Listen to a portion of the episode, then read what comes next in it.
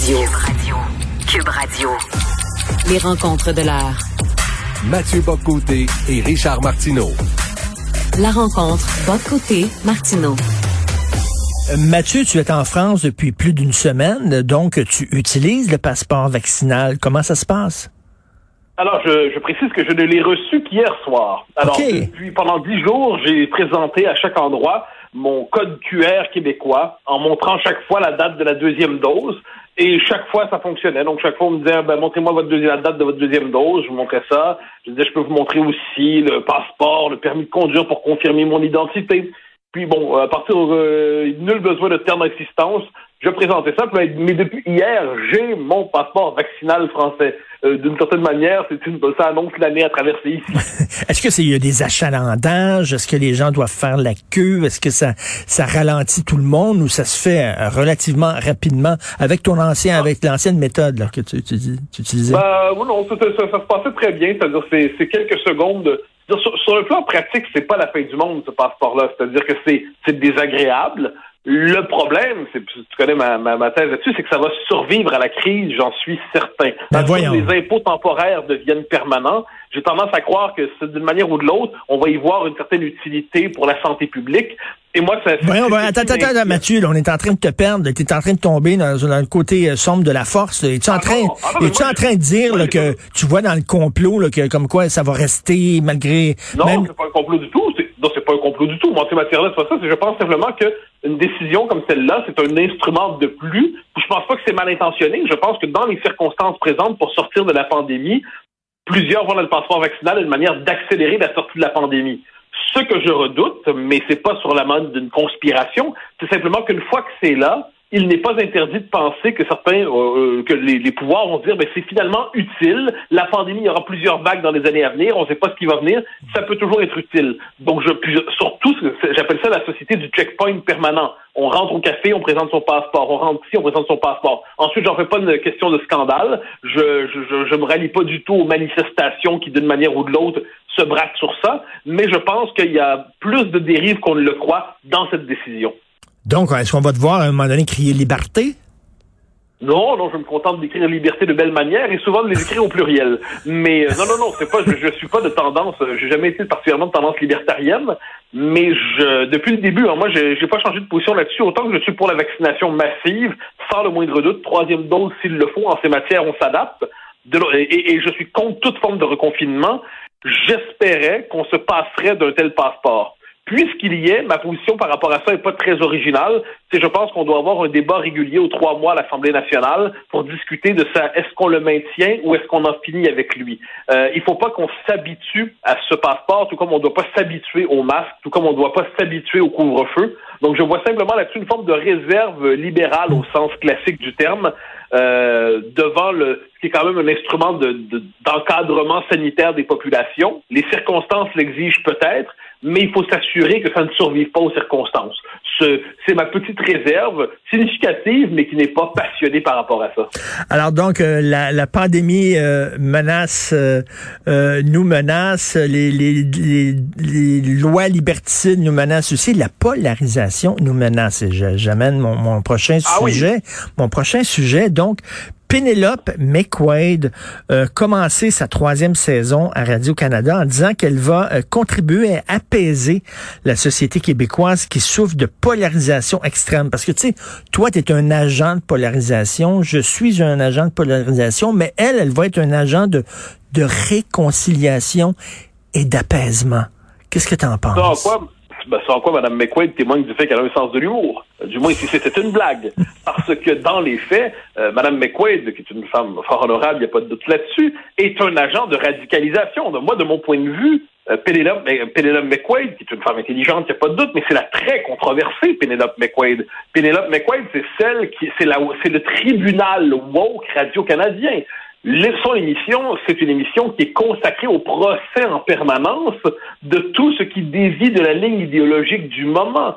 Euh, l'émission de Penelope McQuaid, c'est l'émission où on a eu, faut pas l'oublier, une émission sur Robin DiAngelo avec quatre personnes qui étaient favorables, trois ou quatre, euh, trois ou quatre, j'ai pas le, chiffre exact en tête, mais favorables à Robin DiAngelo, aucun contradicteur. Alors, ensuite, elle invite de temps en temps un contradicteur, j'ai eu ce privilège, il y en a quelques autres de temps en temps, le fait, elle a déjà reçu Jemila Benhabib.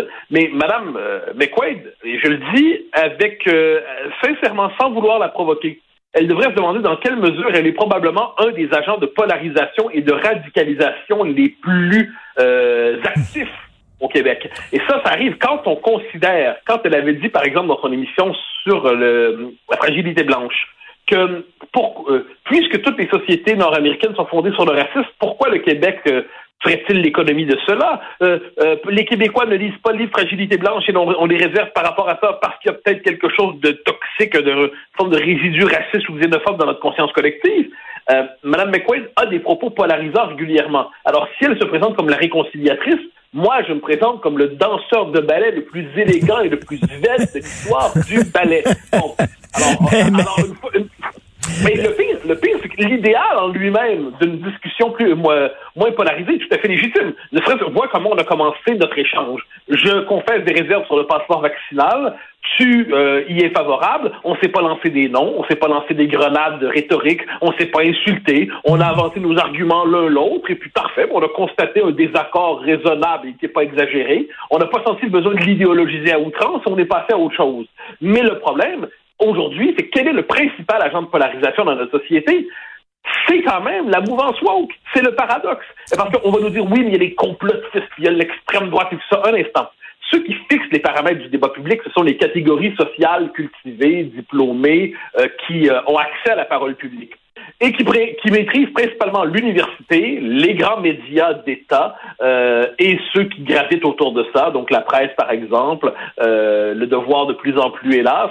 Donc, les catégories de l'hégémonie idéologique sont fixées là. C'est dans ces milieux-là qu'on a tendance à assimiler à la xénophobie, au racisme, euh, au racisme systémique, au profilage racial, tout ce qui, tout ce qui d'une manière ou de l'autre contredit l'idéologie dominante. Alors, si nos amis de Radio-Canada, si Mme McQuaid surtout veut travailler à dépolariser, qu'elle fasse un devoir de toujours rajouter des guillemets à chacun des concepts polémiques qu'elle lance dans l'espace public comme s'ils allaient de soi, qu'elle accepte dans ses émissions des contradicteurs. Par exemple, sur la théorie du genre, il serait bien qu'elle accepte des gens comme, euh, euh, je pense, Annie-Ève Collin, j'espère ne pas massacrer son nom, euh, ça peut être Réa Jean, ça peut être Nadia El Mabrouk, qu'elle les invite à son émission et qu'elle discute avec eux et elle, dans des circonstances, de la théorie du genre, qu'elle accepte de recevoir à son émission un Frédéric Lacroix sur la question linguistique, qu'elle accepte de recevoir régulièrement dans ses panels de discussion des figures culturellement conservatrices, qu'elle invite Sophie comme chroniqueuse culturelle et chroniqueuse libre, ce serait très intéressant, ça permettrait de pluraliser le débat public.